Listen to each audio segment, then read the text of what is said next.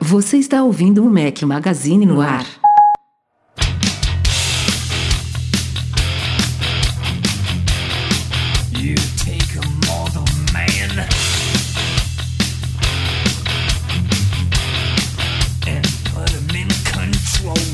Galera do Mac Magazine, bem-vindos ao podcast número 181. Estamos hoje ao som de Megadeth. Obrigado ao Matheus Martins pela sugestão da trilha sonora de hoje. Bom dia, boa tarde, boa noite a todos. Rafael Fishman no batente, mais uma vez com meus dois companheiros inseparáveis, Breno Mazzi. E aí, Brenão? Fala galera, tudo bom? Tô de volta. Pulei um, né?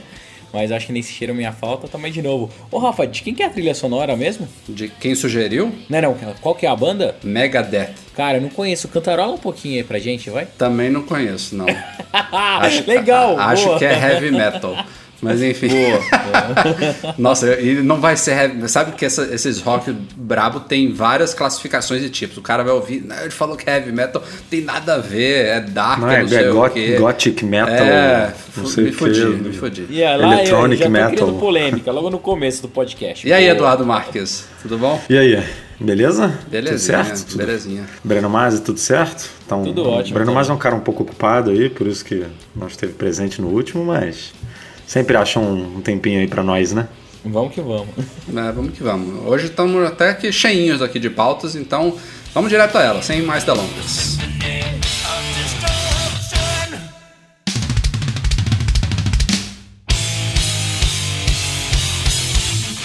E a Apple Brasil confirmou os preços do iPhone SE que o Mac Magazine divulgou há algumas semanas. Como a gente tinha dito, o modelo de 16 GB vai custar 2.699 e o de, de 64, eu quase errei já. Ia falar de 32, né? Esse pulinho bizarro de 16 para 64, mas enfim, o de 64 vai custar 2.999. É, é um, essa diferença, até quando a gente divulgou originalmente, é um pouco curiosa, né? Você faz uma, uma proporção de dólar aí, a diferença aqui é menor do que nos Estados Unidos, né? Esses 300 dólares aí. Se bem que lá, lá- é, lá, lá são 100 dólares, né? Que é mais que 300 reais, né? Enfim, Exato. É. O dólar, o dólar pra, pra essa diferença de preço é um, pro preço do produto Exato, é outro, é. né? mais Tipo, uma das coisas inexplicáveis que acontecem por aqui. Mas apesar de a Apple ter divulgado já os valores, o- a compra em si não está disponível. A gente, se a gente acertar a data também, deve talvez rolar uma pré-venda a partir dessa sexta-feira agora, dia 13, mas o que a gente tinha ouvido como certo é que as vendas começam no dia 20, ou seja, dessa sexta-feira, sem ser essa sexta-feira a próxima. É, mas vamos ver, na- as datas não estão confirmadas ainda. O que também veio de surpresa, que a gente não tinha adiantado, foram os valores do iPad Pro de 9,7 polegadas. É, a gente, eles seguiram exatamente o que alguém que teria feito regras de 3, como a gente fez. A pessoa estava falando, ah, o que, que vocês acham que vai ser? A única coisa que a gente podia fazer eram regras de 3 e a gente acertou em cheio. Eles saem a partir de 5,499. Um tiro, assim como já era o modelo grandão, a proporção é basicamente a mesma, então, como eu falei, quem tinha feito uma regra de 3 não tem surpresa aí. é, e vai, sei lá, até quanto? 9 mil, sei lá qual é o modelo top aí, esqueci já. 7, enfim. É, esses valores a gente se perde já, de tão, tão altos que são. Hoje em dia não dá nem pra. É bizarro, né, cara? Enfim, todo podcast tem um momento Choramingado. desabafo de Tristezinha. preço, um momento. Choramingando um os momento- preços. É, mas não, não tem nem novidade, nem muito mais o que falar, não. É, tá bizarro. E no, e no caso. subiu dinheiro pra caceta, meu amigo. Ó, assim, vamos, vamos pensar pelo lado positivo. Com certeza esses valores são sem ainda a produção no Brasil, que deve acontecer ainda esse ano. Então deve cair esse valor. A gente não assim, viu né? isso acontecer muito na prática, né? Ah, Rafa, mas pelo menos deve ter caído um, cair um pouquinho vai os preços ultimamente. Vai que muda a direção do país, o mercado Mas, reage cara, bem. mas é. Aí, Cara, não tem o, muito o que o fazer, dólar né? disparou quanto essa semana aí com o impeachment, não impeachment, impeachment, não impeachment? Ah, e ficou Tipo- flutuando entre 3,50 Ah, e 3,70. Então, tá. 3,65, eu acho. Esse país não dá pra. Mas, por assim- enquanto não dá pra fazer nenhum prognóstico. Ah, vai, vai subir, vai, vai vai cair, tá uma confusão do caceta e, e a Apple, é óbvio, não. É, ela não tá eu, se eu fosse dinheiro, ela, né? pelo menos, não mexeria no- nos preços até esse cenário tá um pouquinho mais. menos nebuloso, né? E eu não sei quando que vai, vai dar uma clareada nisso. Ah, E no caso do iPad Pro é pior porque dificilmente a pessoa vai comprar só ele, né? Ou ela vai comprar com o Apple Pencil, ou ela vai comprar com o Smart Keyboard, se não comprar o kit completo, né? E aí a brincadeira já vai para as cucuias. Agora, os preços do iPhone SE em si eu não tô achando muito absurdo considerando o cenário atual de dólar 3,50. Claro, não é a mesma coisa que um americano paga lá, até o full price dele, né? De 399, 399 dólares. É um aparelho muito mais acessível para americano do que o iPhone SE é acessível para um brasileiro. Ainda é um smartphone caríssimo, mas a gente tem que lembrar que é um iPhone de última geração. A única o único grande porém dele é a carcaça, o design exterior de 2013, digamos assim. Porque por dentro, a gente já falou aqui trocentas vezes, né? já foi pauta de discussão do podcast, é um iPhone 6S praticamente. Então, é, Inclusive nos testes aí saiu bem, né? Você saiu muito bem no site. em né? benchmark, E bateu, acho, né, Acho que foi o primeiro que, que ligou, né? O primeiro do tempo de boot. É, porque é Algumas coisas ali ele ficou É o mesmo processador dos maiores, é, é, equipando uma tela menor, né? Então ele ainda tem uma sobrinha aí de, de processamento. Enfim, vamos ver se as datas se confirmam, mas de qualquer forma, com os preços já divulgados, não tem muito para onde correr. Entre o fim dessa semana até a próxima, os produtos devem estar disponíveis no Brasil. É, o ponto positivo é que o aparelho ficou bem legal mesmo. Pra quem gosta desse tamanho de tela, ele tá ótimo, super rápido. Touch ID funcionando bem melhor do que o do antigo 5S, que pra mim era um bom sofrimento, mas tá salgado. É, E lembrando que esses valores todos que a gente falou aqui são aqueles parceláveis em até 12 vezes pela Apple. Quem se aventurar a pagar à vista tem 10% de desconto. Apple Music é um tema de muita polêmica, né? Desde que foi lança- lançado, ele foi muito comparado com o Spotify, que era até então o líder consolidado nesse mercado de streaming de, de música.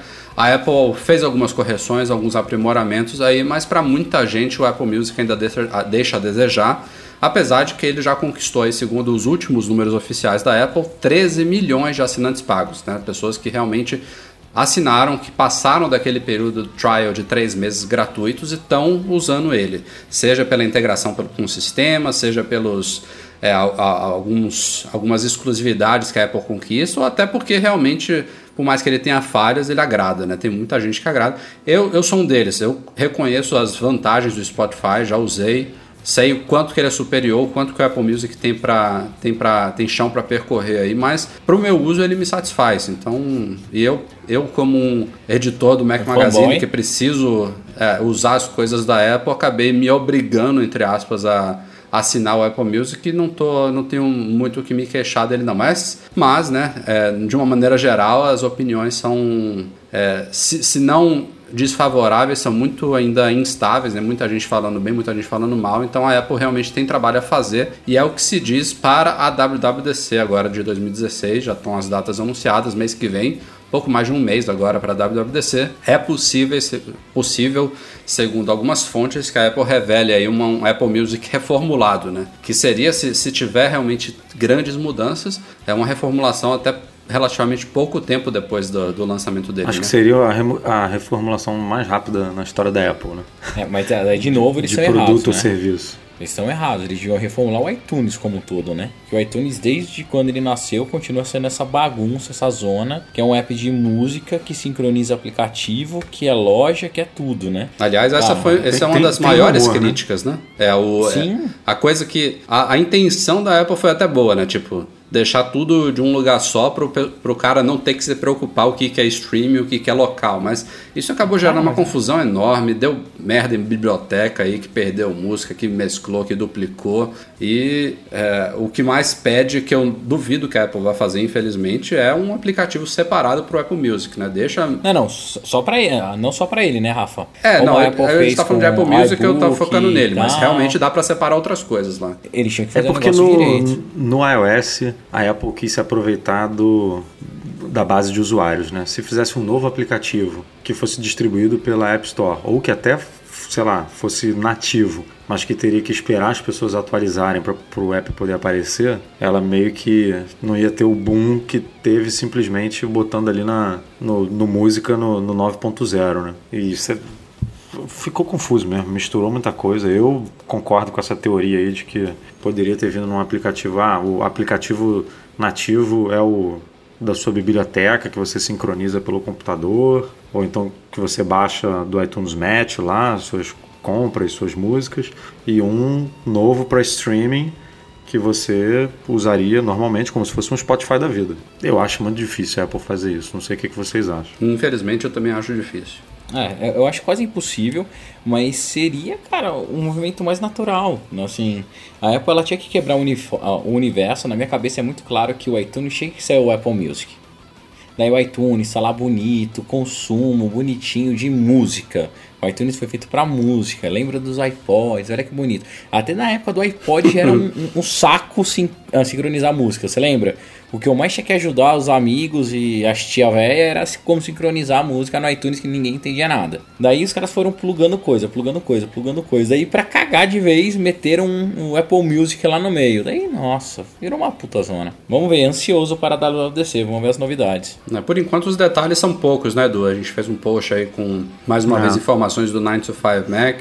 Ele fala algumas... é, é bem focado em detalhe detalhe mesmo, né? Tipo, mudança de fonte, mudança da interface não tão colorida para uma interface mais sóbria, preta e branca. É, mas isso é, o que É, ele teve um- acesso, né? Eu acho que É. se tiver mesmo uma reformulação, a gente ainda não sabe o que, que vai vir aí, mas eu espero que seja uma coisa mais significativa. Eu também duvido de uma reformulação assim tão, tipo, um produto totalmente novo em tão pouco tempo, né? Foi lançado em quem? Em setembro do ano passado, É. não foi? Não, mas a Apple, a Apple tem muito disso, né? Ela, às vezes ela fala assim, design totalmente novo. A gente olha um do lado do outro, o que, que é o totalmente novo aqui, né? Ela, ela tem esse costume de falar de uma forma mais, mais gener- generalizada, mais Todo, exagerada. todo ano ela fala do meio e o meio continua a mesma coisa, né? e só para terminar, a Apple Music também, nesta semana, a Apple começou a oferecer desconto para estudantes é, do- na assinatura do Apple Music em alguns países. Infelizmente, o Brasil está de fora, mas é, em compensação, esse desconto, por exemplo, nos Estados Unidos, permite que estudantes agora paguem o mesmo que a gente paga aqui, né? 5 dólares mensais, lembrando que lá a mensalidade do Apple Music custa 10 dólares. Aqui no Brasil chegou a 5 para compensar a questão do peso da moeda. Claro que, de novo, na mesma coisa que eu falei do poder, de aquisi poder aquisitivo do iPhone SE. Lá fora, 5 dólares é muito menos do que 5 dólares é para um brasileiro aqui, mas é, ainda assim, se a gente for pensar que esse desconto padrão aí para estudantes é de 50%, se o Apple Music passasse a custar para estudantes aqui 2,50, né, 2 dólares e 50 centavos, é muito pouco né, para um, um serviço desse. Mesmo convertendo aqui, seria realmente uma coisa fenomenal. Mas tem a questão de verificação aí, você vê até hoje tem gente que usa, por exemplo, os descontos educacionais que a Apple oferece aqui na compra de Mac sem ser estudante, não é aquela coisa do Brasil, a zona que todo mundo faz e ninguém tá nem aí, mas infelizmente estamos de fora, não sei se para sempre, mas neste começo são alguns países, né? Acho que uns oito países, alguma coisa assim, é dos cinco, oito, sei lá. É, acho que tem Alemanha, Estados Unidos, Reino Unido, Holanda, Austrália, Nova Zelândia, sei lá. Holândia, Nova Zelândia. Não são muitos, não. É, eu, se eu não me engano, todos eles têm aquele sisteminha que ela está usando para verificar, né? Que é o Uni, Unisys, Uni, Unisets, SES, não sei. É um- é um sisteminha é, que ela tá, que é uma- tem uma base de dados aí que faz a verificação se a pessoa realmente estuda ou não na, na faculdade ou na universidade e faz esse controle. E eu imagino que esses países todos têm esse mesmo sisteminha aí por trás. Até por isso que ela deixou de fora, por exemplo, alguns países que ela sempre lança né, produtos na primeira leva, tipo França, Japão. Tem, tem alguns países da Europa né, que ela costuma soltar. Tá, tá dentro do primeiro lote do iPhone, de iPad, de Mac. Então tem muito a ver com esse sisteminha de verificação que você, como você comentou, não tem para outros para venda de produtos, por exemplo, aqui no Brasil. né? Por isso eu fiquei com uma ponta de esperança desse desconto chegar aqui. Mas não chegou. É, e, e segundo a Apple, não tem previsão de chegar, né? Eles até confirmaram pra gente que não, não, não, não tá rolando essa discussão lá dentro. Pode ser que role, mas por enquanto, nada de Brasil. E só fechando aqui essa pauta, o, o 9to5 Mac comentou essas pequenas mudanças de interface do Apple Music, também falou de outras novidades que a gente deve ouvir na WWDC. A gente já tinha comentado algumas questões de novidades no Fotos, né, que é um aplicativo que a Apple trouxe para substituir tanto o iPhoto quanto o Aperture, e ele realmente merece alguns recursos que ainda estão faltando. Eu acho que ele realmente vai ser um, uma, uma, ele vai dar um, um belo salto nessa próxima versão do OS 10.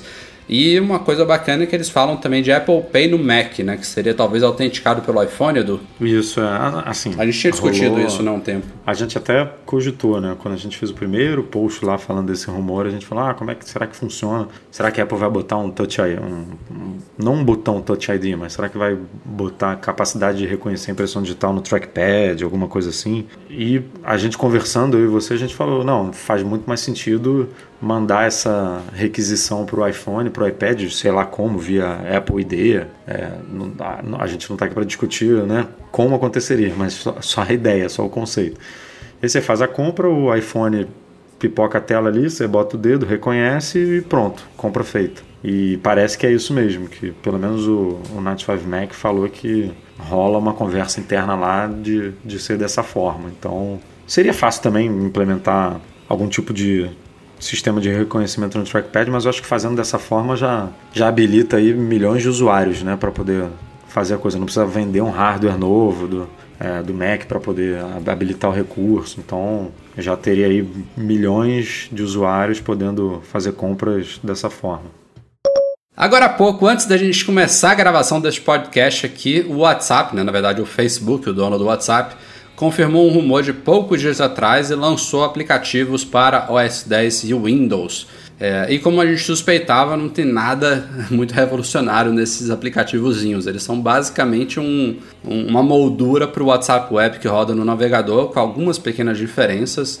É, por exemplo, ele ainda requer autenticação via código QR com iPhone, então não tem nenhuma indep- independência. Mas para quem quer um íconezinho dedicado, aí uma janelinha à parte no OS 10, em Macs em PCs, é, agora vai ter esse aplicativo oficial aí, uma coisa que já existia de vários desenvolvedores terceirizados, entre eles aquele que a gente deu a dica há um ou dois meses lá no site, que é o Franz.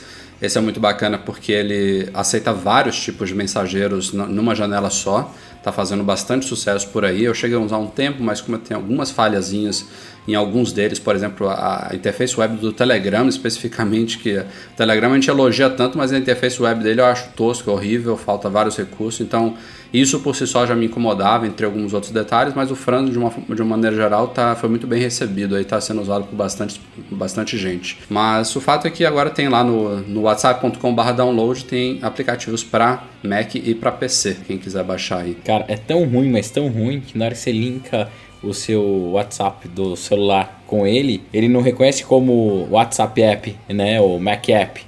Ele reconhece como uma seção do Chrome, cara. É, é assim. Que é um web viewer total, né? Não, total. sim, né, Edu? Mas, pô, o cara podia fazer um negucinho. Ele... Os caras são É, desenvolvedores. eles- tem, tem um user- melhor. ah, era um cara, user agent para identificar bonitinho no app. né? Exato.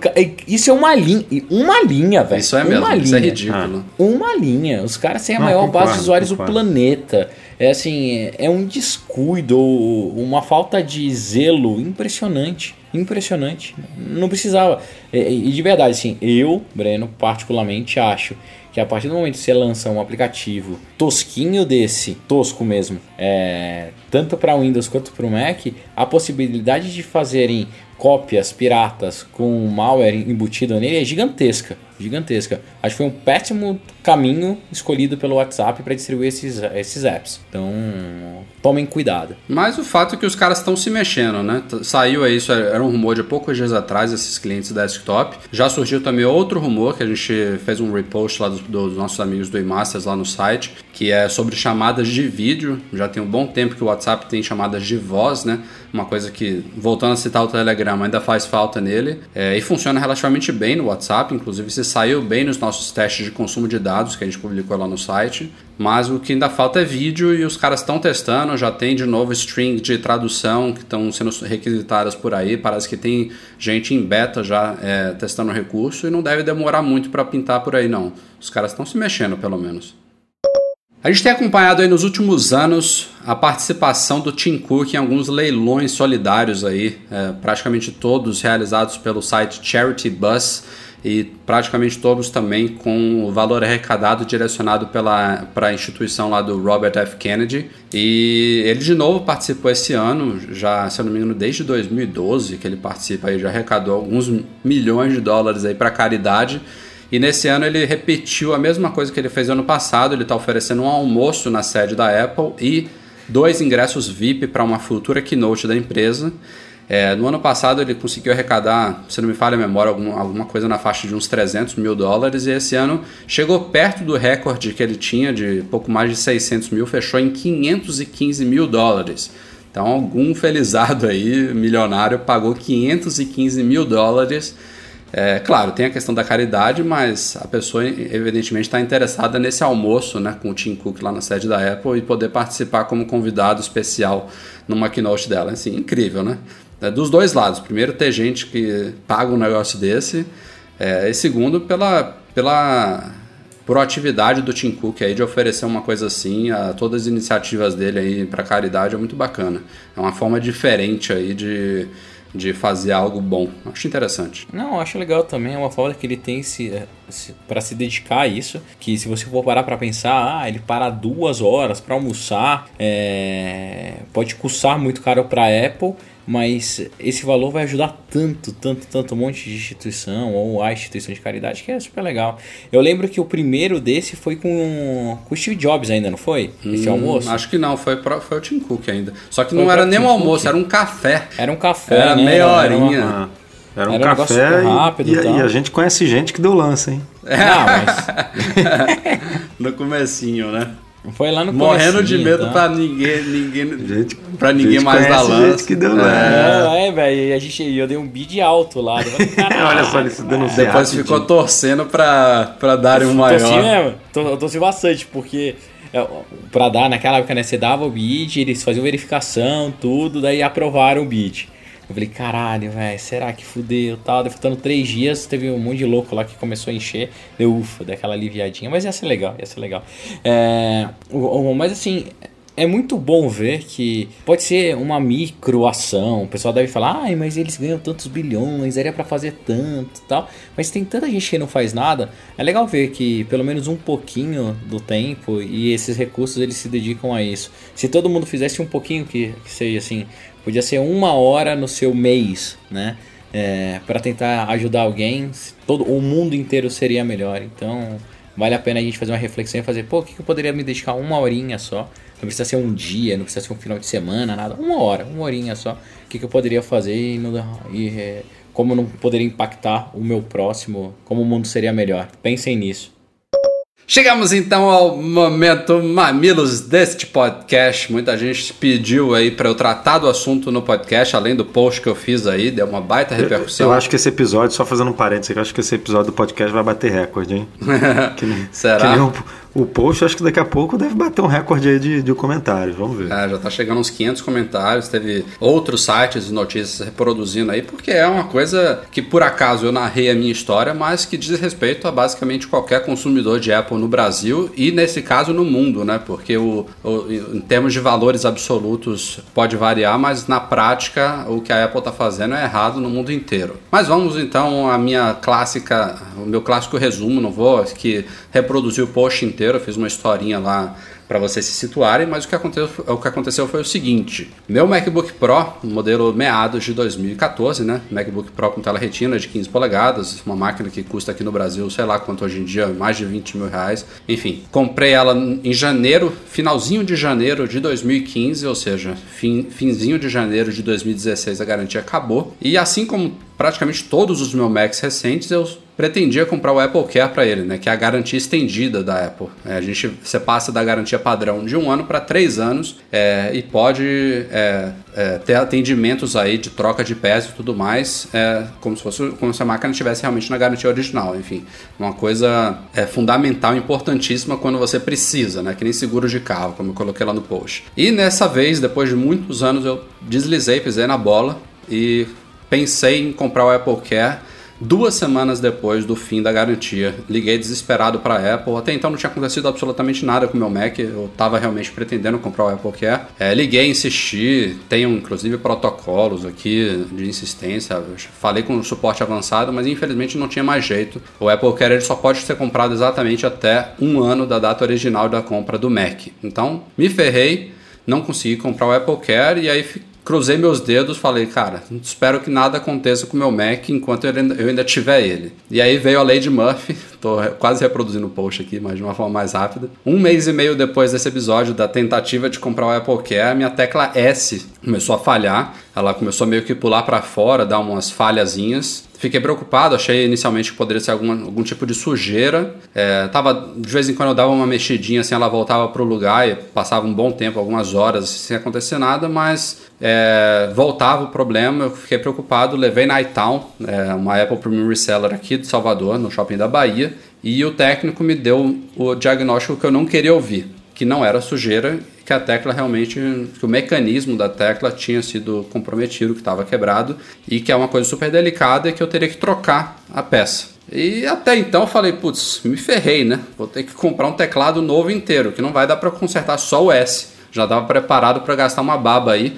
E já respondendo aos haters de plantão, eu, apesar de ser o editor do Mac Magazine, de acompanhar iFixit, de saber muito sobre o mundo Apple, eu acreditava piamente que eu poderia trocar o teclado, que já seria um prejuízo grande para uma tecla só quebrada. Eu realmente não sabia que não seria assim. É, e não sabia porque veio logo depois a notícia péssima da vez. Né? Eu não posso não só não trocar e consertar o S, como eu também não posso trocar o teclado inteiro. Eu tenho que trocar o que eles chamam de top case ou upper case, que é um conjunto de peças que basicamente é tudo que você vê em volta do teclado. É aquela parte de alumínio onde tem os furinhos dos alto-falantes, o teclado em si com o sistema de backlight dele, o trackpad e até a bateria, ela vem colada embaixo, ou seja, uma série de componentes aí, além do teclado, além da minha tecla, que no meu caso estão como novos, estão perfeitos. Minha bateria tem 54 ciclos, eu uso muito Mac aqui ligado na tomada, não, poucas vezes eu, eu coloco a bateria para funcionar, enfim, nada disso eu precisava trocar. É, e evidentemente esse conjunto inteiro não custa barato. O orçamento inicial que eu recebi foi de mais de R$ 2.100 para fazer a troca. É, e eu fiquei desesperado. Falei, não, não, é possível que por causa de um S quebrado, e ele veio a quebrar de vez alguns dias depois, eu vou ter que gastar mais de R$ 2.100. E aí apelei para suporte da Apple, liguei no Apple Care, liguei no, no 0800, falei com suporte avançado, enviei e-mail para o Tim Cook, não é uma coisa que o pessoal faz muito aí, enfim. Cheguei inclusive a falar com a assessoria de imprensa aqui do Brasil, a única coisa que eu fiz me identificando realmente como editor do Mac Magazine, porque em todo momento eu estava como um cliente da Apple, como eu sou, e recebi negações atrás de negações, até a última que foi a partir de um contato da Apple dos Estados Unidos, que encaminhou para aqui para o Brasil, também foi uma outra negação. É, basicamente a Apple fala que eu não vai me ajudar, que não tem desconto, que não tem nada, que eu tenho que realmente isso e acabou. Que a peça é essa, que vem isso tudo, não tem, não tem choro nem vela. E eu queria também deixar claro aqui neste podcast né, que em nenhum momento, nenhum desses contatos eu falei para a Apple me me fazer a troca de graça. Não era isso que eu estava não era essa a minha intenção. A minha garantia já acabou. Eu eu pisei na bola de não comprar o Apple Care e eu tenho que arcar com o conserto da tecla. E já estava inclusive aceitando a ideia de ter que comprar um teclado inteiro novo, porque eu sei que não é simples assim trocar uma tecla só, um mecanismo só. Mas essa questão de eu ser obrigado a trocar a top case inteira, pagar por bateria, por trackpad, coisas que estão em perfeito funcionamento na minha máquina, coisas que eu não preciso, isso não me não me desce Uh, não, me, não me eu não aceito isso. E por isso que eu expus o problema, porque não é uma coisa que me afeta só. Tem gente que é, a gente ouviu aí nos quase 500 comentários que o post já tem uma série de pessoas com problemas similares, gente lembrando, por exemplo, de limitações similares no caso do iPhone, quando você quebra um botão home que você tem que trocar a, te a tela inteira, se você não está na garantia você também gasta uma baba, enfim, a Apple está cheia de exemplos aí é, desse tipo e a gente não pode simplesmente aceitar isso porque como haters também falaram, ah, você optou por comprar a Apple, agora é, se mate, né? Tipo, agora aceite isso, é, coce o bolso aí e aceite calado. Não é assim que as coisas funcionam. É, eu acho que é importante a gente falar sobre o problema, expor isso aí. É, não sei exatamente o que eu vou fazer ainda, mas tem várias sugestões, entre elas entrar no juizado Tacar especial. Ele na parede. Que quebra? Tacar ele na parede. Tá. É, tacar ele na parede é uma opção, chorar é outra. É, entrar no juizado especial, que é uma muito boa e muita gente me recomendou. Tem várias formas aí de alegar é, uma conduta indevida da Apple.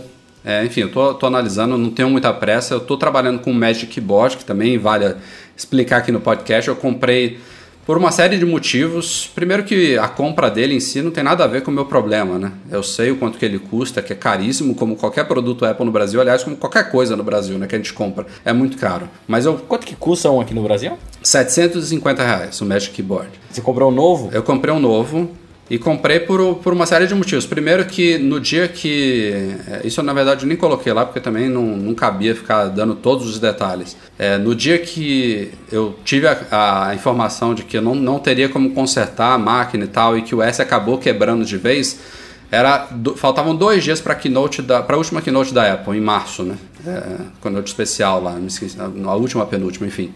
E eu precisava. Não, foi do iPhone SE. Isso, a, a keynote do iPhone SE. É, eu precisava cobrir né, o evento, fazer o meu live blogging, digitar louco lá aquela transmissão ao vivo que a gente faz e precisava de um teclado primeiro que fosse confiável, que fosse confortável e que eu conhecesse. Né? Imagina eu me adaptando a um teclado vagabundinho desses que, a gente, que eu poderia ter comprado de, sei lá, 30, 50 reais, que eu poderia ter gastado num teclado meia boca. Eu não ia ter confiabilidade não ia estar acostumado para digitar daquele jeito. Segundo, que eu queria conhecer o Magic Keyboard, não tinha visto ainda ele. Eu vou fazer um review lá pro site, então é conteúdo pro site. E terceiro, porque depois eu vou revender ele, então não vou gastar 750, né? Não sei por quanto que eu vou vender ele, mas o teclado tá novinho, eu tô usando só nesse período transitório aqui enquanto eu não, cons não conserto o meu S, mas é um, foi uma Rafael compra vai temporária. atrás do teclado, a gente vai leiloar no fórum. É, né? Mas enfim, a, a compra do teclado não tem nada a ver com o problema em si. É, o fato é que é, realmente é uma coisa. O fato é que você vai pagar, na teoria, aí, 2.100 reais por uma tecla S. É, esse é o, é. No- esse é no- o fato resumo e essa é é. a discussão, né? E, é, e, e equivale a um quarto do que eu paguei pela máquina que foi comprada nos Estados Unidos, ou seja, que é muito menos do que custa aqui no Brasil, né? Assim, vamos lá. Eu posso tanto defender um lado quanto o outro, Rafa. O Breno tá cru no assunto, só pra galera Tá o- saber. o tá Breno, ouvindo pela- É, primeira não, vez é, agora. é, eu Breno não tinha tá- lido o post Breno não- ainda. É, porque tava ocupado, não conseguiu ler o numa- post, não conseguiu fazer nada, então vai dar opinião. numa semana bem tensa, assim. As últimas três semanas foram bem tensas. Mas, Rafa, eu consigo defender as duas posições, tanto da Apple quanto a tua. Óbvio que quando acaba caindo no nosso bolso ou a gente acaba sofrendo as consequências, né? É, a gente fica mais exaltado. Se tivesse sido comigo, eu também estaria extremamente revoltado. Ao mesmo tempo, eu, eu entendo a Apple que é a mesma coisa de com algum, alguma coisa que acontece com um carro. É, esses dias a, acabou acontecendo, teve um problema na, na televisão, uma televisão que eu dei pra minha mãe, da Panasonic e tal. Aconteceu uma coisa parecida. Ela é aquela aquela ambilight, sabe? Que tem aquelas luzes na lateral. A televisão também tem pouco tempo de uso. Eu acho que tinha. É que eu não comprei gar- garantia estendida. Tinha tipo 13 meses de uso. Uma das luzes a- acabou apagando, queimou, uma lateral. E com isso parou de funcionar um alto-falante. Cara, um alto-falante. A televisão continuou funcionando um alto-falante. Daí foi, ó, a gente foi fazer. Pedir pro cara ir lá, o técnico, como é uma televisão. O cara tem que ir até em casa, tem que retirar. Você paga o transporte, uma puta bosta. E daí chegou no autorizado. Qual que foi a minha surpresa? Eu tinha que trocar toda a parte externa traseira da televisão. Um negócio bem parecido com o seu. E, cara, dava o preço da televisão nova, praticamente. Eu queria jogar a televisão no meio da avenida, bater no cara tal. Também achei um absurdo. Só que na hora que você vai ver a construção da peça, a, a forma que eles fazem o acabamento e, pelo, pelo menos nessa, que daí eu fui olhar na internet, essa peça da, da Panasonic tinha muito componente injetado com plástico. Não dava realmente para eles fazerem um negócio super modular. Daí é, o- que eu fico pensando da Apple, tá? O seu problema é que deu só uma tecla. Isso que deve doer mais. Mas se tivesse derrubado um café em cima, se tivesse quebrado várias teclas, se tivesse deixado cair, é, trocar a parte superior inteira é meio que comum, até aceitável. É, mas, cara, eu te compreendo mil por cento. Mas sabe qual é o problema que eu acho, Breno? É, eu, eu entendo, entre aspas, isso que você está falando. É, isso é, um- é uma culpa, entre aspas, do, do, do método de construção e design hiper fino que a Apple definiu para essas máquinas É, novas. é, é, essa obsessão que eles têm Exato. pra fazer uma construção única. que vai, é- que vai totalmente contra essa questão ecológica que ela tanto fala, né? Porque justamente isso. Imagina, por exemplo, eu citei isso no, no post. Mas Imagina que eu tivesse o Apple cara, Care. Eu teria trocado isso tudo sem pagar nada e ia, sei lá, o que, que ia acontecer com minha top case inteira, com minha bateria Eles novinha. reciclam. Eles reciclam. é, recicla, mas é uma troca, um, um processo que seria desnecessário, entendeu? Que não. teve gente que me criticou por isso, né? Que, eu- que eu não reclamaria porque não teria gasto, mas que realmente eu não, eu não tô. Eu, eu até respondi pro Caio Ferrari, que é um amigo meu, não sei, não sei se ele ouve o podcast, que o meu objetivo com o post não é fazer uma cruzada para uma Apple mais verde, né? Isso é um é assunto para outros posts, inclusive a gente cobre bastante esse tipo de assunto. Mas, independente do gasto com, com, essa, com essa troca inteira, é um processo completamente desnecessário e nada amigável ao, meio ambiente que a Apple tanto preza hoje em dia. Mas falando do gasto em si, se é que realmente a construção da máquina obriga a troca desses componentes todos, a Apple não pode obrigar que eu tenha que pagar por isso tudo porque ela optou por esse tipo de construção, entendeu? Isso. Então era, é, é isso, é isso que eu tava desde o começo é, pedindo uma ajuda dela. Falei, ó, eu estou disposto a pagar um valor que vocês vão me cobrar pelo teclado. Eu não sei quanto vai ser. Não sei se vai ser 300, vai ser 500, vai ser 1.500. Poderia ter sido 1.500, enfim. O valor que a Apple me falar pro teclado, aqui.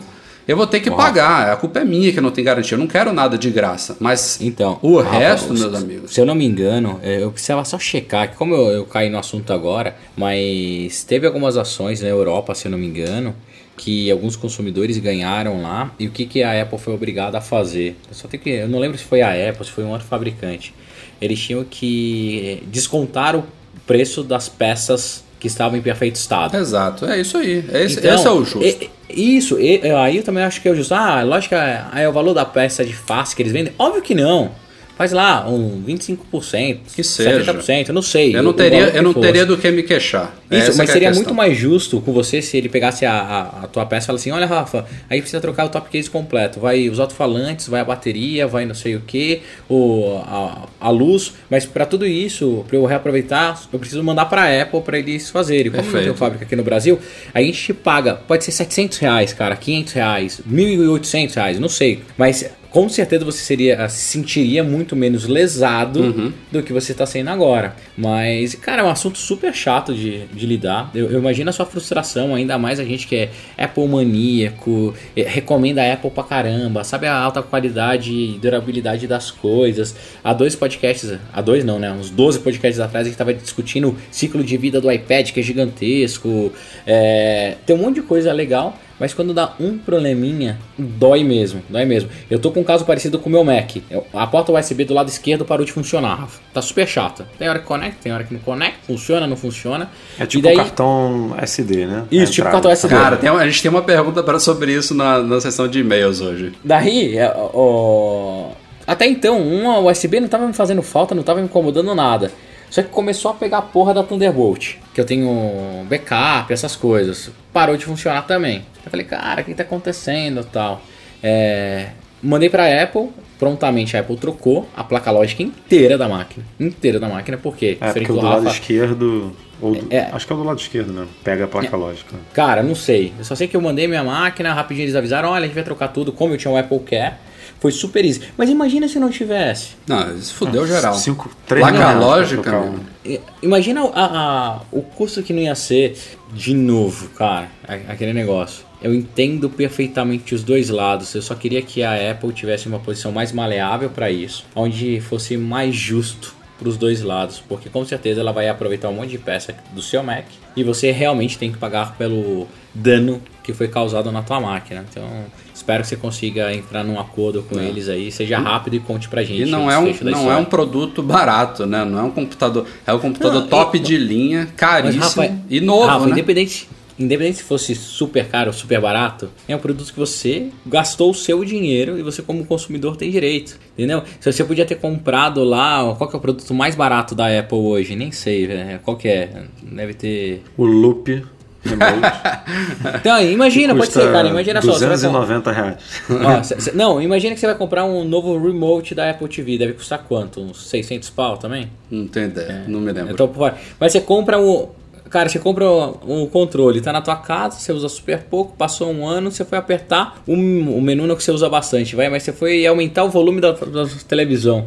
Você descobriu que você só aumenta, não abaixa. Cara, você ia ficar tão chateado quanto você chegasse lá e ele falasse, ó, não, não dá pra reparar, tem que trocar o controle inteiro. Você ia falar, o quê? Como assim, cara? É um botão só. Você tá falando que tudo isso se resume a um botão.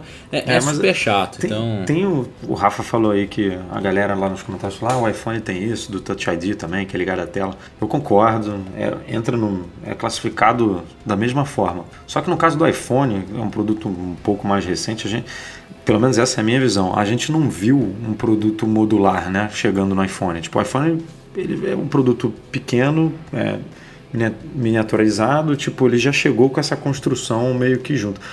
O MacBook Pro, até pouco tempo atrás, a gente conseguia botar memória, conseguia fazer upgrade, conseguia trocar HD, conseguia... Na bateria era removível, né? Tinha um- é, ele era modular. Você, você, pô, dois anos, cara, minha bateria ferrou, vou, vou trocar, você trocava só a bateria. E aí, de, de uma hora para outra, a Apple falou, não, a gente agora, por mais que seja... Tem, eu, eu lembro que eu escrevi um post no site já tem tempo, falando disso, como o MacBook Pro tinha perdido... Não era mais o- Pro. A essência do Pro, é, porque você não tinha mais como, se você comprasse um MacBook com 8 GB, um MacBook Pro com 8 GB de memória, de RAM, ele ia ser com 8 GB para o resto da vida. Você não ia ter como mexer nele. É, Se você SSD é um pouco mais complicado, mas é, ex- existem formas de você botar isso modular, né, para poder, ah, vou tirar aqui o 128 e colocar 256. E que a Apple decidiu é, fazer uma construção do MacBook Pro, que é um laptop profissional, que uma hora o profissional está editando, sei lá, está trabalhando é, num nível de exigência, depois no outro ele precisa de uma máquina melhor e poderia investir um pouco mais nela para fazer esse upgrade sem precisar trocar da, a máquina em si. E, e a Apple jogou essa possibilidade para o espaço. Por É, 2 milímetros de espessura. é, e aí, e aí é assim, eu concordo que o iPhone, pô, é, é chato pra caceta quebrar o Touch ID e você ter que trocar a tela inteira. E eu já vivi isso, e também já fiquei chateado, mas eu não vi o iPhone eu podendo trocar só o Touch ID, entendeu? E o MacBook não, a gente viu podendo trocar só o teclado, a gente viu podendo trocar só a bateria, viu podendo trocar o HD, e agora não, não, agora é uma, daqui a pouco vai quebrar o S, você vai ter que realmente trocar até a tela do produto, que vai, vai ter um cabo flexível soldado na tela para a resposta da tela ser mais rápida e tal. Então, assim, a gente está indo por um caminho que foi esse que o Breno falou. Se a gente não achar um meio termo aí que, a, que seja uma coisa um pouco mais honesta de ver, não, é, é tudo junto, é tudo soldado, mas tá tudo funcionando perfeitamente, vamos descontar esses valores aqui e te cobrar só por isso aqui. Ferrou, a gente tá, tá perdido, ainda mais na realidade brasileira que um produto que custa 2 mil dólares lá fora aqui custa 25 mil, né? 23 mil, sei lá quanto é que tá custando. Então, É, fica e tem outra coisa também que a gente esqueceu de comentar, que teoricamente, quanto mais tempo que existe a tecnologia, mais barato o acesso a ela fica. É, se fosse o teclado novo do novo MacBook, o sistema Butterfly, cacete A4 lá que eles inventaram, que é mais novo, ok, ser um absurdo de caro, porque é um negocinho novinho, uma única película tal. Esse teclado eu acho que é desse jeito já tem uns 5 anos, né? né? Essa É, estrutura. ou mais então- até se bobear. Tem Não, é, é caro né? porque é uma cacetada de componente que eu não preciso. Se fosse só o teclado, não custaria isso tudo, né? Eu tô tendo que pagar pela parte de metal toda da carcaça unibário, trackpad de vidro, o teclado, a aliás, bateria, eu a bateria é arrisco- Eu arrisco caríssima. a dizer que, que o teclado é a parte mais barata de, De- todos esses tudo. componentes que você está É capaz, é capaz mesmo. Ô Rafa, que S maldito, hein? Porra, bicho. E logo um S, ainda bem que não é um B, imagina, toda vez que você fosse apertar, você ia falar, Breno, desgraçado. Mas é Enfim, isso, vamos, vamos mantendo é vocês atualizados aí do, do processo. Eu não tô com pressa, tô conseguindo trabalhar aqui com meu Magic Keyboard em cima do Mac, que tá lindo. Eu quero A ver gente, isso na vai- sexta. é, a, gente, a gente vai para São Paulo agora. Eu- e o Rafa eu- vai levar o, eu vou postar- o MacBook Pro e o tecladinho. É, eu vou postar no Insta do Mac Magazine depois. Olha o Rafael trabalhando. Sem falar que o teclado já começou a borrar também, aquelas coisas que acontecem, né? Meu M começou Aí a isso borrar. acontece sempre É contigo, bizarro, né, cara? Bizarro. Não é só comigo, eu conheço muita gente, mas. Não, não. Te- Tem no, nos comentários do, do teu post, tem. Alguém publicou uma foto do, do A e do S. É, o meu se não me engano, é, já. Nesse teclado aqui é o M, mas isso aí realmente não tem o que fazer. Como sempre, recadinho da nossa loja online MM Store. O lançamento da semana passada foi um fone de ouvido, o Muma da Rock. Inclusive, eu tô falando com vocês usando ele neste momento. Foi um dos produtos aí que eu Como falei. assim, seu 71? Você pegou quando? Ah, meu amigo. O André esteve aqui, se você não se Ah, lembra. o Não, André o mais aí, legal, né? o mais É um legal é que essa loja mesmo, pra esse mim é Rafael. mito. Mas pra mim eu não testo Cara, nada, eu pra não mim, vejo ó, nada. tem tal. tem pouquíssimos Até esposa- produtos. Até minha esposa já ganhou. É aquela película de vidro que é sensacional, Caraca, cara. Não sei se um ainda tem lá na loja. Aquela agora, película, mas- naquelas películas de vidro, né? Quantas ela Cara, quebrou, aquela- não sei. olha, sério, eu acho que umas 12 se bobear, né? porque. Ela comprou, Cara, é- é- ela quebrou um iPhone em preço de película. mas vale muito a pena. Se ainda estiver na loja, corram pra lá. Tem mas eu fiquei com invejinha desse fone. E Eu fora. também, Breno, eu também, Ó, eu também não ganho nada não, cara. Ganhei É, o quê, meus amigos? Eu pedi pra Ó, descontar, descontar. Eu não sei, não sei quem tirou a foto, mas ficou sensacional o bulldogzinho com ele, cara. Foi muito bom, foi muito bom. Ah, cara, esse é um dos produtos que a gente, por acaso, a gente tava. Foi uma das últimas idas que a gente foi pra São Paulo e o Edu, e foi um dos produtos que a gente avaliou em loco lá com nossos sócios, o André e o Carlos Zanuto, lá da MM Store. E quando eu vi, eu falei, não, esse daqui eu quero pra mim. Tem, tem vários produtos que eu, que eu quero, mas que eu me seguro, mas eu falei, não, esse aqui eu preciso. É, Nessa viagem agora eu acho que eu vou ter que deixar um dinheiro lá, lá na loja. É, é um fone de ouvido de. Mais uma vez, a gente só trabalha com produtos premium de alta qualidade na loja. É muito bonito, na minha opinião. Claro que essa questão do design vai do gosto de cada um. Uma qualidade excelente para um fone com um preço muito razoável, muito, muito adequado para o que ele oferece aqui no Brasil. Fones de marcas similares aí, com qualidades e designs equiparados, não custam menos de três vezes aqui no Brasil. Então, Evidentemente não é um produto ba- barato, ele custa 300 reais, mas para um fone dessa categoria, com a Cara! qualidade dele, Você tá falando sério? Sério? Que é 300 reais? É. Caralho, eu paguei 299 dólares num Bose, velho. então, exatamente. Ah, Rafael, pô, por que você não me avisou antes, cara? A gente tem duas versões, uma, uma cinza espacial e uma dourada, então tem para todos os gostos aí. É, e vale muito a pena, sério. É, a gente tá. É difícil de passar o que é a qualidade do fone, não é um fone assim de outro planeta, mas é, é um produto excelente com esse- um ótimo custo-benefício. Procurem Muma da Rock lá na MM Store, em store.macmagazine.com.br. Em breve mais lançamentos. Vamos então para os e-mails, fechando este podcast número 181. Separei três aqui para este fim de podcast, começando com Tomás Marques, que é justamente o que eu comentei agora há pouco. Ele possui um MacBook Air de 13 polegadas de meados de 2013. Recentemente percebeu que o leitor de cartões parou de funcionar, já testou vários adaptadores e cartões e pergunta se a gente já passou por isso, se há algum defeito que vem acontecendo com outras pessoas. Deixa eu responder, deixa eu responder. tá bom, vou até tomar uma água, vai lá, Edu. Deixa eu responder. Ele falou que é de 2013 o Mac dele É. e que ele só reparou agora o problema. E parou de funcionar, Então, ele provavelmente usava com frequência. é. Não, então, ele, ele reparou que parou de funcionar. Então, ou ele só voltou a usar, ele ficou dois anos sem usar e, e só percebeu que quebrou agora. é, porque, cara, é- eu não conheço um leitor desse cartão SD que tenha durado mais de um ano, um ano e meio. Todos apresentam falha antes, antes, inclusive, de acabar a garantia. Só que, pelo menos dos meus, todos foram assim. Só que é uma coisa que eu uso tão pouco que me dá até preguiça de ir na loja da Apple, ir numa assistência reclamar e, e- e pe- pedir para trocar, porque eu- foi aquilo que o Breno falou, você tem que enviar o produto, no caso de uma assistência, vai ficar alguns dias né, com o teu Mac, e aí você, no meu caso, deixo de. Isso interfere diretamente no trabalho aqui no Mac Magazine e tal. E como eu uso pouco, não ligo. O meu, por exemplo, é um MacBook Pro meados de 2015 e já está com esse problema já tá falhando. Eu preciso botar e tirar ali o cartão SD umas três, quatro vezes até que ele finalmente é, consiga reconhecer o cartão. Então, é, ah, tem gente que fala, ah, sopra, passa um, um negocinho ali para limpar, para tirar sujeira, Não, não porque o adianta. buraco do SD fica exposto, né? Cara, nada que eu faço consegue corrigir o problema 100%. Então, É, Eu também já mim tive já é um problema, problema. crônico. Já tive, já, já tive a peça trocada nos Estados Unidos, já, não, não sei se foi no Mac passado ou retrasado.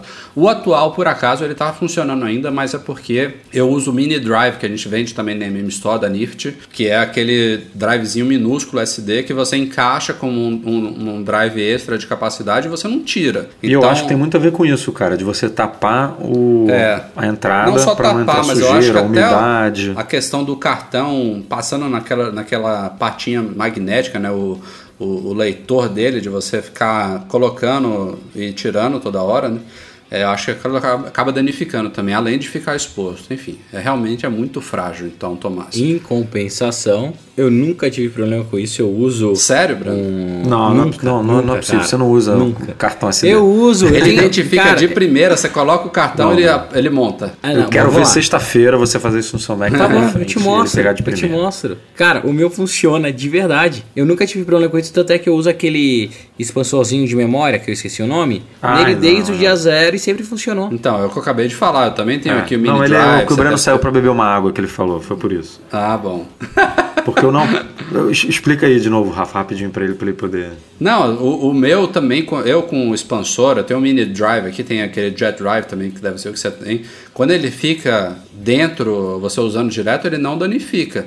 Mas eu tô falando cartões de câmera, por exemplo, fotográfico. Você tira a foto num dia, vai, pluga, coloca ele lá no, no leitor, passa a foto, tira, dois dias depois você faz isso de novo, você fica fazendo isso na vida do seu Mac. Ele não dura três meses.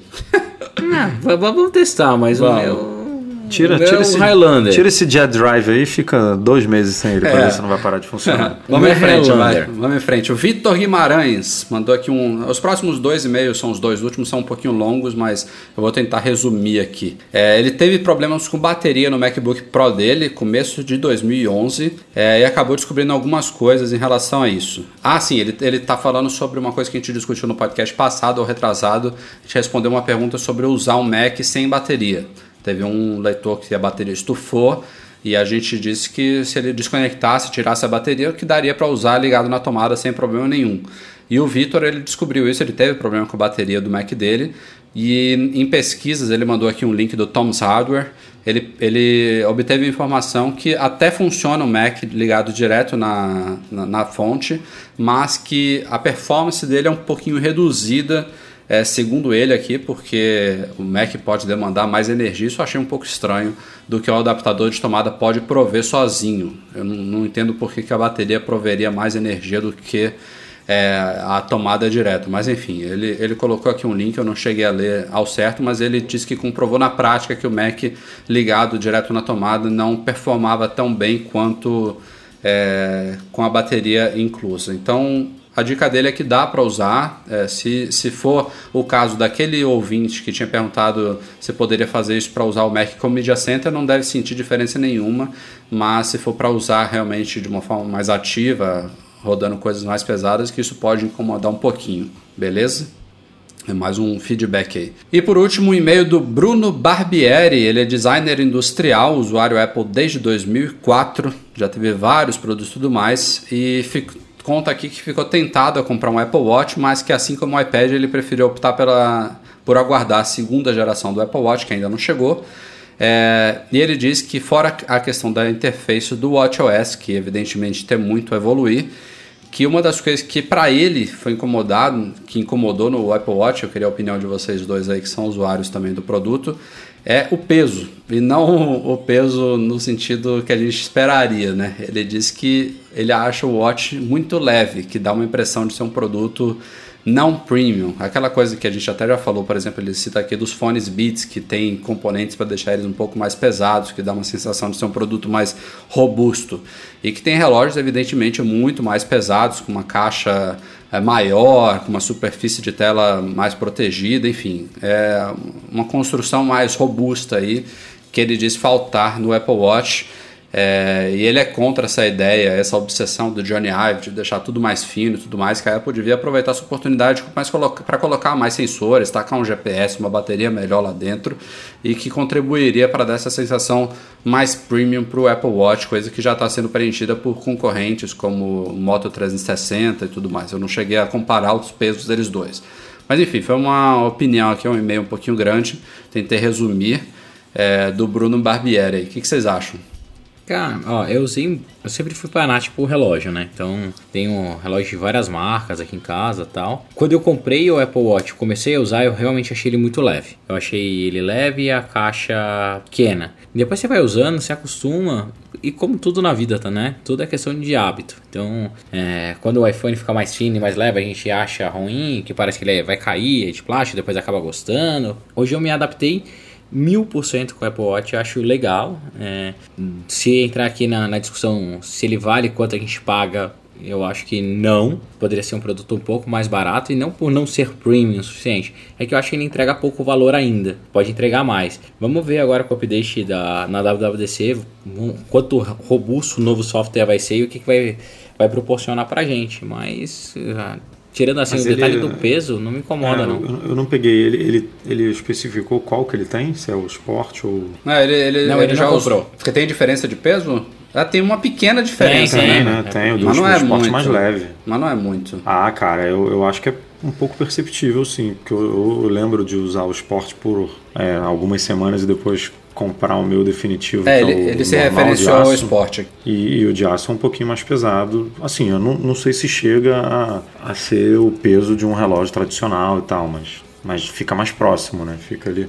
Eu não vou saber exatamente qual é a diferença de, de peso agora do, do- da versão esportiva para de aço, mas que tem alguma diferença aí e, e que no contexto de pouco peso isso representa alguma coisa, tem. Ah, acabei, de, acabei de abrir aqui o Mac Tracker, tem aqui a diferença. A case ela varia, eu acho que, pelo que eu estou entendendo aqui, está um pouco confuso, mas ela varia, no caso do Apple Watch Sport, se eu não me engano, é de 38 e 42 milímetros, vai de 25 a 55 gramas a case, e no Apple Watch de 30 a 69. Então, é uma diferença que deve ser sensível, mas não realmente não deixa ele pesadão, assim, não é outro. 30 a 69 é o dobro, né? Não, 30 a 69 dentro do Watch, de 38 para o de 42 milímetros. É o que eu estou entendendo aqui, basicamente. Né? Não sei se. é- Ah, não, não. É, é, é isso mesmo. É, na verdade, de- de 38 varia de 25 a 55 e de 42 varia de 30 a 69. Então é realmente é o dobro, né? Se for isso mesmo. Quer ver? Acho que não. Ó, vamos ver. Eu peguei aqui na. Deixa eu ver se tem. Ca- o modelo Sport de 42mm, ele a caixa pesa 30 gramas. É tá no de aço aqui. inoxidável, a caixa pesa 50.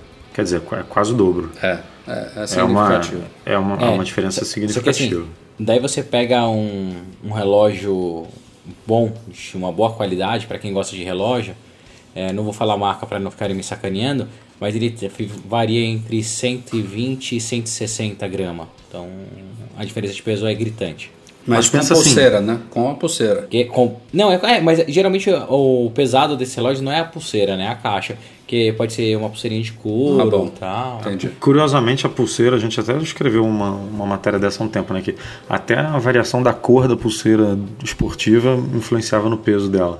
Que a gente, no, no, no iPhone, do iPhone 6 para o iPhone 6S, a diferença de peso era ridícula e a gente sente isso na mão, né? É verdade. A gente consegue perceber a diferença. Pô, esse aqui, o 6S, É, realmente 10 é um ou pouco 15 mais pesado. gramas, né? É, e a- aqui a gente está falando de, de 20 gramas, né? Mas proporcionalmente, a gente está falando de quase o dobro. Claro. E no iPhone, proporcionalmente, acho que foi, sei lá, menos de 10%. Uhum. E a gente conseguia perceber isso. Então, tem uma diferença muito grande mesmo. Bom, galera, espero que vocês tenham gostado demais deste podcast. Breno e Edu, um abraço e a gente se vê em breve. Abraço, até sexta-feira pra gente tomar aquele café pessoalmente. E até terça-feira que vem. Estarei nos Estados Unidos, mas vou participar. Boa. Pô, que isso, hein? Botou na mesa. Quero ver. Valeu, Edu, até amanhã. Valeu, até amanhã. Vamos. A gente vai se encontrar em São Paulo, mas pra galera aí do site nada muda. Vai continuar a cobertura completa aí do site. Especialmente graças à nossa equipe, nossa dupla infalível hoje em dia.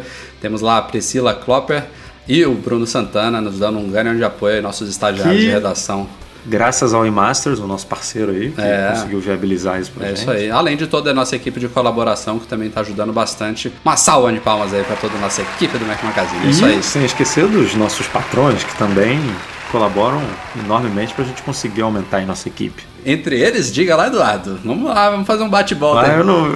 Eu sei, eu sei que tem o. o- quem, quem são nossos patrões hoje? Tem o Pedrão aí, nosso Não, amigo. Pedrão não. Pedro Saíja, Leonardo Fialho. Pedrão, Pedrão. Encontrei com ele outro dia Vieira. aqui no shopping da Gávea, olha só. Pedro- Pedro me viu com a barba de um metro aqui, andando que nem um nômade aqui pelo shopping. Me reconheceu. Quem mais? Maravilha. E o Rogério Vieira, nossos três patrões ouro aí, além de todo maravilha, mundo que nos apoia lá no Patreon. Obrigado, galera. Também obrigado ao Eduardo Garcia pela edição, pela edição do podcast, como sempre.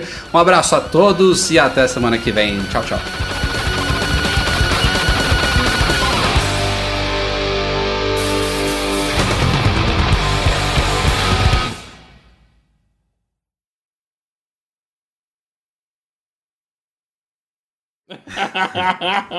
Leu porra nenhuma. Você leu, Breno? Não, não deu tempo. Nem sabe do que se trata, né? Não, mas daí você introduz com carinho, com Tá cuidado. É, Tá, eu introduzo com carinho, ainda bem que isso não está no podcast. Não Deus sei, me livre. não né? sei, não sei. Será que não vai lá pro finalzinho? Hum. Você tá pedindo isso. Caralho. Edu, você que coloca tudo, tá? Olha, coloca tudo. Tá ruim, vai, Breno? vai, vai. Olha, vai, Caraca, vai, o Breno tá, tá vai, inspirado. Cala a boca, Breno, meu Deus.